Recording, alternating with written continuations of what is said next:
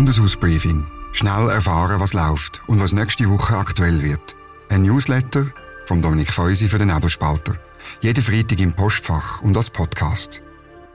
Willkommen zum Bundeshausbriefing Spezial vom 6. Dezember 2023. Speziell deshalb, weil es um Bundesratswahlen geht und weil es nicht Freitag ist. Ja, ich habe mal zusammengestellt, wie die Bundesratswahlen wahrscheinlich ablaufen nach heutigem Wissensstand. Es ist im Moment sehr viel in Bewegung im Bundeshaus und es kann auch sich noch ändern. Ihr hört da kurz und knapp die sechs Wahlgänge und was könnte passieren. Der Ersatzwahl für Alain Berset, der siebte Wahlgang und dann noch die Wahl vom Bundeskanzler. Wenn euch das Briefing gefällt, dann tun es weiterempfehlen, das schriftliche Briefing abonnieren, ich unten dran verlinken, und es hoch bewerten und weiter erzählen, was ihr da mitbekommen habt. Vielen Dank.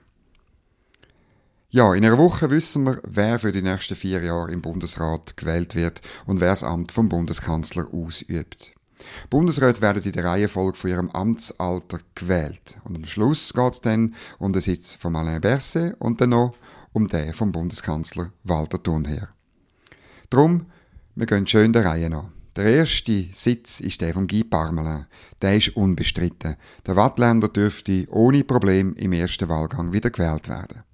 Dann wird's aber spannend, dann kommt der Sitz von Ignazio Cassis dran. Die Grünen greifen den nämlich an mit dem Gérard André aus dem Kanton Fribourg. Und wenn es einen dritten Kandidat gibt, zum Beispiel der Gerhard Pfister, dann könnte der Gassis das absolute Mehr verpassen. Dann läuft tatsächlich ein Keimplan, wie ihn der Markus Somm auf nebelspalter.ch beschrieben hat.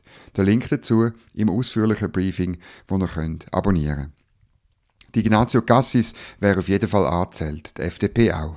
Wahrscheinlicher ist aber, dass der André auf nur ein bisschen mehr Stimmen als die von seiner Partei kommt. Ich schätze jetzt einfach einmal 40 bis 50.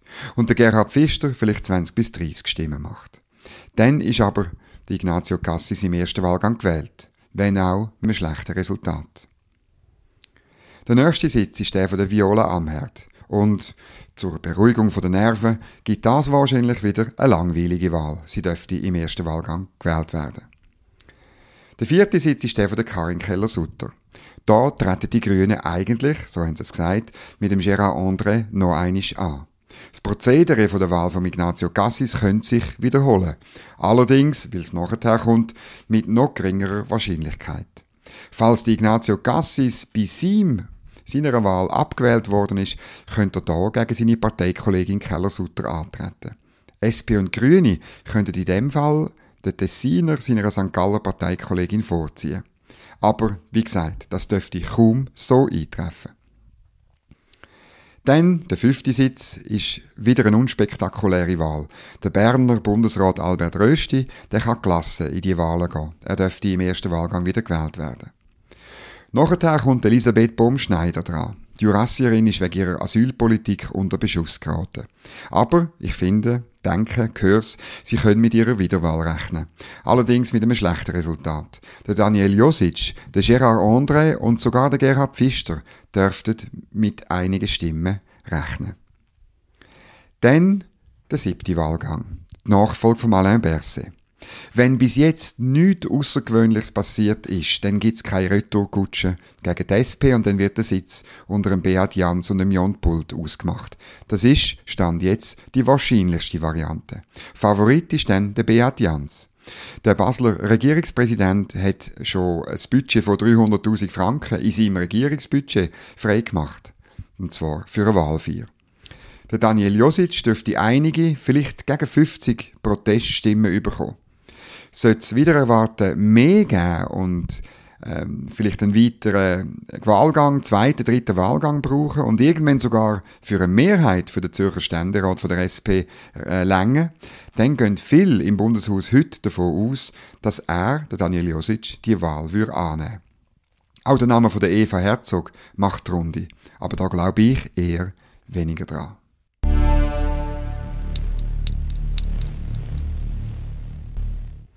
Dann gibt es noch die Wahl für die Nachfolge vom Bundeskanzler Walter Thunherr. Zurzeit gibt es vier Kandidaten für das Amt. Nathalie Gummer von der SVP, Generalsekretärin von Guy Parmelin, der Gabriel Lüchinger, SVP, Ex-SVP-Generalsekretär und im Moment Diplomat im Außendepartement, der Victor Rossi, Vizekanzler in der Bundeskanzlei von der Grünliberalen und der Lukas Gresch, parteilos, Generalsekretär im EDI. Die SVP als grösste Partei erhebt den Anspruch, zum ersten Mal in der Geschichte einen Bundeskanzler zu stellen. Das ist aber nicht sicher. Wenn die vorherigen Wahlgänge ohne Überraschungen über die Bühne gegangen sind, dann dürfte die FDP der SVP mehrheitlich da dabei helfen. Die beiden SVP-Kandidaten können sich aber auch gegenseitig im Weg stehen. Damit es für die grösste Partei klappt, muss einer von den beiden Kandidaten, zum Beispiel nach dem ersten oder nach dem zweiten Wahlgang, verzichten. Die Mitte möchte keinesfalls den Lukas Gresch wählen, weil sie befürchtet, dass man den parteilose ehemalige Staatsschreiber von Luzern ihr zurechnet und die Partei damit den Anspruch auf den zweiten Bundesratssitz verliert. Bauern sollen sich für den Gabriel Lüchinger ausgesprochen haben, der linke Flügel in der Mitte für den Victor Rossi. Tatsache, dass mit dem grünliberalen Rossi ein Bundeskanzler von einer Partei gewählt würde, wo im Bundesrat nicht vertreten ist, wird vor allem von Ständeräten als problematisch angesehen. SP, Grüne und Grünliberale sehen das anders. Und sie haben zusammen bereits 89 Stimmen in der Bundesversammlung. Wenn der Lukas Gresch seinem Konkurrenten Rossi in der Mitte, dort hat es 44 Stimmen, nicht zu viele Stimmen abluchst, dann müsste es für den Viktor Rossi eigentlich länger. Ja, das ist es gewesen. Das Bundeshausbriefing Spezial zu den Bundesratswahlen. Hat euch das gefallen? Es weiterempfehlen, es abonnieren. Ich tue es unten dran verlinken, wie man das macht. Und ich wünsche allen eine gute Zeit. Wir hören uns am Freitag beim normalen Bundesratsbriefing. Bundeshausbriefing. Jede Woche gut informiert. Ein Newsletter und Podcast vom Nebelspalter.